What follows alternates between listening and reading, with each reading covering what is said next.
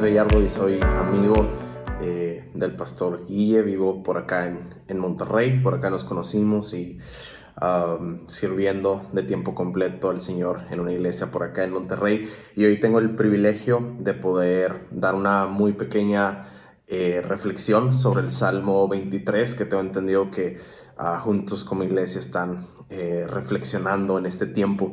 Um, y debido a que el salmo es cortito, lo quiero, lo quiero leer. Dice, el Señor es mi, es mi pastor. Muy probablemente lo conoces como el Señor es mi pastor, nada me faltará. En la NTV, que es la versión que estoy leyendo, dice, el Señor es mi pastor, tengo todo lo que necesito. En verdes prados me deja descansar, me conduce junto a arroyos tranquilos, Él renueva mis fuerzas, me guía por sendas correctas y así da honra a su nombre. Aunque yo pase por el valle más oscuro, no temeré, porque tú estás a mi lado, tu vara y tu callado me protegen y me confortan. me preparas un banquete en presencia de mis enemigos, me honras ungiendo mi cabeza con aceite, mi copa se desborda de bendiciones. Y termina así, ciertamente tu bondad y tu amor inagotable me seguirán todos los días de mi vida y en la casa del Señor viviré por siempre. Y solamente te quiero uh, compartir una idea que se me hace fundamental encontrar en este pasaje y simplemente terminar con cinco puntos de aplicación uh, titulando esta pequeña reflexión que esperar de Dios a este 2021. Obviamente a la luz de este pasaje hay muchas cosas que pudiéramos indagar, pero mira, por un lado, queriendo primero hallar como eh, un punto fundamental que el Señor estuvo hablando a mi vida y que te lo quiero compartir. Es impresionante ver este balance ah, sano. Por un lado, el el Salmo 23 empieza diciendo, el Señor es mi pastor, tengo todo lo que necesito, nada me faltará. Y después presenta en el versículo 2, 3 y 4 un balance muy importante que, se me hace ah, fundamental que lo podamos ver. Por un lado, en el versículo 2, 3 y 4 dice, me conduce. Eh, en el versículo 2, en el versículo 3 dice, me guía. En el versículo 4 dice, me protege. Pero en esos mismos versículos dice, me hace descansar Dice, me renovará con nuevas fuerzas, me confortará, dice en el versículo, en el versículo 4. Ah, en, cuando dice que me conduce, me guía, habla de su vara y su callado, pero por el otro lado, cuando habla de descansar, renovar y confortar y un deleite en el Señor, dice, me prepara un banquete en el versículo 5, ¿no? Y después termina en el versículo 6. Y una de las cosas que el Señor habló a mi vida es cómo como cuando vemos esta imagen de su vara y su callado conduciéndonos a... Eh, eh, usemos la imaginación de este, de este pastor con una vara, con, con, sus, con sus ovejas, ¿no? Y cómo, cómo poder tener un balance sano de cómo al, al, ser pecadores y necesitados de la gracia de Dios, cómo poder entender esa disciplina, esa guianza, esa vara y callado donde el Señor confronta pero sin destruirnos, sin derrocarnos, sin desanimarnos, sin, sin, recordarnos con condenación nuestro pecado. Pero ¿cómo hacerlo para que el Señor pueda confrontar sin destruirnos, sin agüitarnos?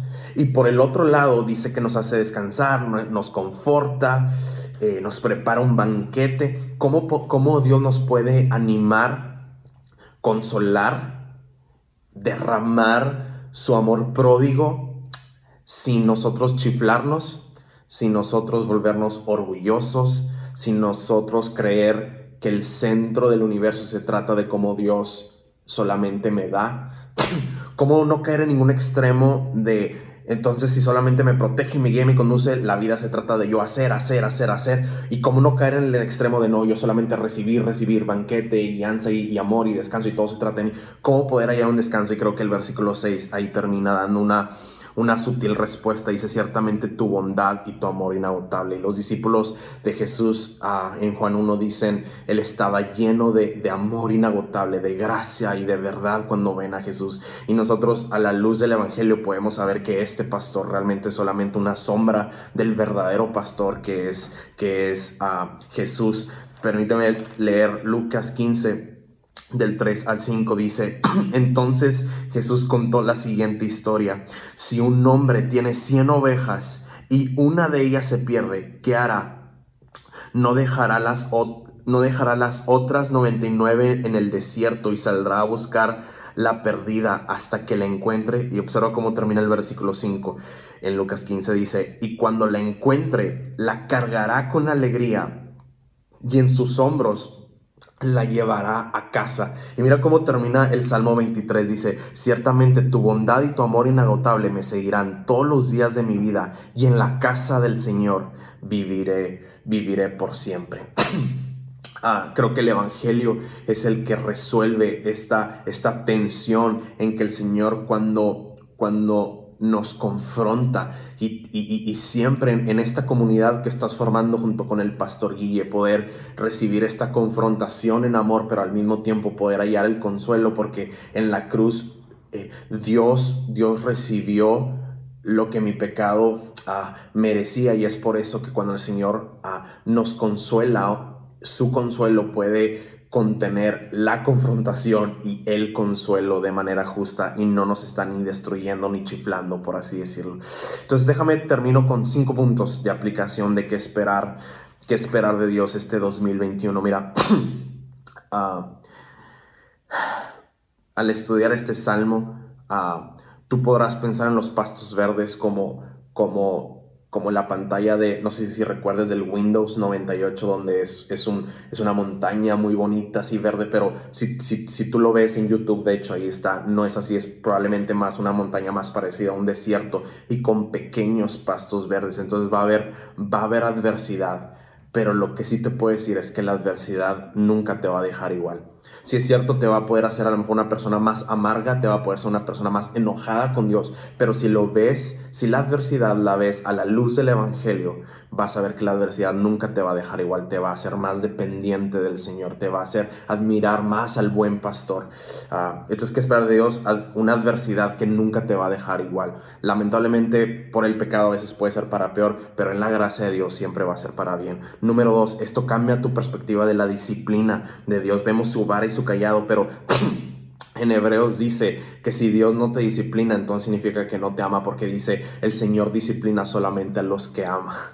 ¿Cómo cambia la perspectiva de que la... este salmo yo espero que de nuevo cambie tu perspectiva de que cuando el Señor te disciplina es porque te ama, es porque es el buen pastor, que Él sí logra ver, a diferencia de las ovejas, el camino y, cuando tú te estás desviando en su amor, muchas veces lo vas a sentir como un regaño, pero en lo profundo es una disciplina por amor. Número tres, uh, ¿qué debes esperar de Dios? Una, una confianza plena en que sus planes son para bien. Sus planes son para bien. Ah, David sabía de lo que estaba hablando. Ah, él fue mismo un pastor. Y cuando lo vemos a la luz del Evangelio, vemos que es el pastor que da su vida por una de las 99, sabemos que la confianza no es en que Dios siempre te va a estar dando tus planes, pero que los planes de Dios siempre van a ser dignos de confianza. Número cuatro, un descanso profundo. Un descanso profundo. Chécate, al estudiar este salmo, mira, las ovejas son los animales, se escucha muy romántico, un pastor dando la vida por sus ovejas, pero las ovejas son los animales más torpes, más tercas y más necias. Entonces, Dios no dio su vida por, unos, por un, animal muy bueno, por un animal muy hábil, por un animal muy inteligente. Dio la vida por un animal muy tonto, muy necia. Entonces, si Él dio la vida por una oveja como tú y como yo, siendo enemigos, eso significa que Dios no te ama por tu desempeño moral, pero él, te ama por el sacrificio de Jesús y eso produce un desempeño moral como fruto y no para comprar el amor de Dios. Entonces, ah, un descanso profundo en el alma. Y por último, gracias que ah, al sumar, al sumar todo, todo esto y, ver, ver el cuidado de Dios, ver el descanso que produce Dios, ver disciplina va a producir asombro, eh, gracia eh, en, su gracia, perdón, de el, Dios, el Dios que tanto su disciplina como su consuelo siempre están obrando para bien. Dios te bendiga y espero que esta pequeña reflexión pueda ser algo que siembre algo en tu corazón este 2021. Un abrazo.